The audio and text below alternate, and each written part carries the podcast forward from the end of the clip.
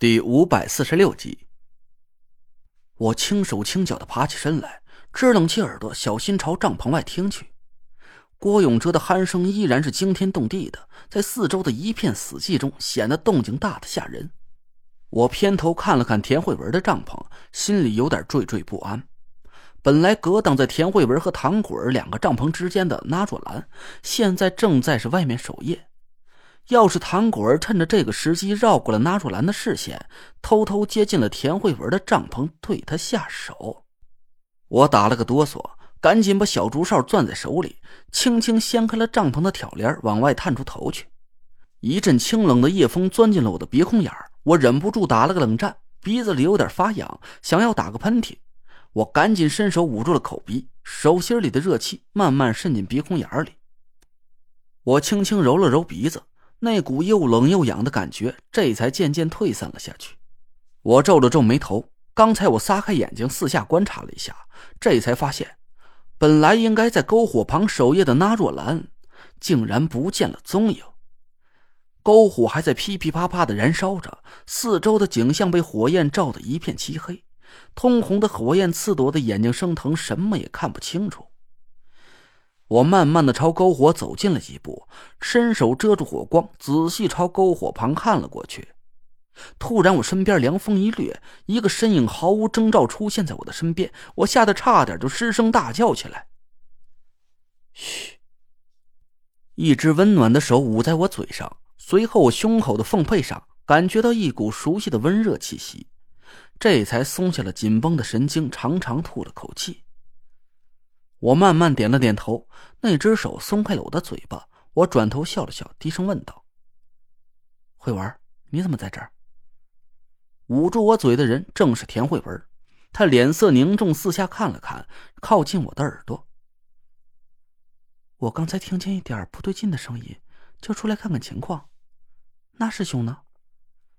我摇了摇头。仔细回忆了一下刚才篝火暗淡下来的情景，伸出手模拟一下火焰被风吹过的方向。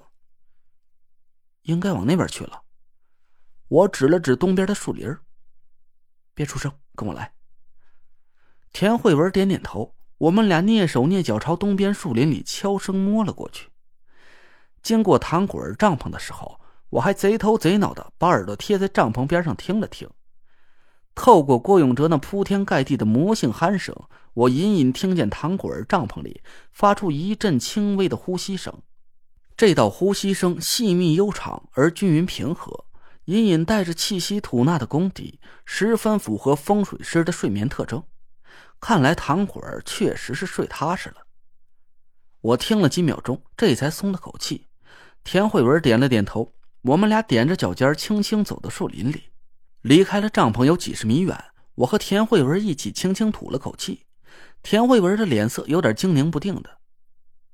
雷坠，你说这深更半夜的，那师兄他干嘛去了？我冷哼了一声说：“拿脚趾头都能想出来，这事不对劲。嘿，这家伙大半夜鬼鬼祟祟的玩失踪，肯定不是撒尿，更不是吃席去了。”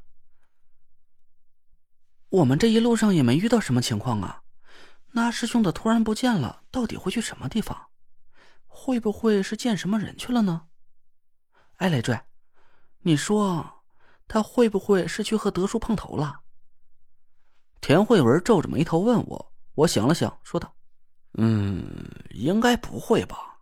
现在我们的位置是在地上阶段，他俩要是想交换消息，有很多手段，不用这么鬼鬼祟祟的冒险去见面吧。”一旦让楚寒楼发觉了，德叔岂不是很危险？是啊，那他到底是去哪儿了？田慧文叹了口气，我仔细回想了一下，心里一动。慧文，你有没有觉得我们白天走这段路有点太顺了？嗯，确实有点太顺了，不太正常。田慧文立马点头同意我的判断。按说九凶之地步步凶险，就算是最好走的第一段路，也不可能顺利到一天时间就走完了吧？你的意思是？我摸了摸下巴，冷冷的盯着树林深处的黑暗。慧文，你好好想想，无论是九凶之地还是太医令，他们都有一个共同的规律。规律。田慧文低头沉吟了一下，点了点头，说道：“嗯，都是以极九为基础规律的。九凶之地有九个凶险的地方，太医令有九道阳气魂魄气息和九道阴气魂魄气息，还有，还有。”我和田慧文的眼光一起落向了几十米之外的帐篷，我冷哼了一声：“唐果儿，哼，他关外熊家的看家本事是出马急酒阵，也符合急酒的规律。楚寒楼煞费心机的把唐果儿塞到我们队伍里，我绝对不相信这只是个巧合。”田慧文的脸色变幻不定的，他沉默了半天，轻轻叹了口气，说道：“哎，累赘，你说的是对的。”妹妹她，一定会和九凶之地有什么重大关联。我们现在还没有搞清楚情况，你，你别杀她。我苦笑了一声，抓起田慧文的手说道：“行，你放心吧，我不会杀他的。我连个鸡都不敢杀，还杀人？再说了，以我现在的法力，我不让他给杀，那算走运了。你也太抬举我了。”不会的，我相信妹妹什么都不知道，她不会杀我，也不会杀你的。田慧文一脸认真的为唐果儿开脱，我都让他给逗笑了。知道了，老婆大人，咱的敌人是楚寒楼，不是唐果儿。我这么说你满意不？田慧文笑着点头，随后又轻轻皱起了眉头。累赘，你刚才说的这些和那师兄半夜失踪有什么关系？嗨，当然有关系。我脸色一冷，指了指东边黑黢黢的树林深处。你还记得吧？白天我们走过的所有路段，别说是人了，连个肉眼能看见的活物都没有。这就说明这段路上肯定有什么厉害的脏东西躲在这里，吓散了所有不想死的生物。啊，你说过了呀？你不还说我们悄悄离开是最明智的选择，不要去主动招惹那个东西吗？我咧了咧嘴，说道：“我们确实是没打算招惹那个祖宗，但师兄不一定会这么想。”哦，我明白了。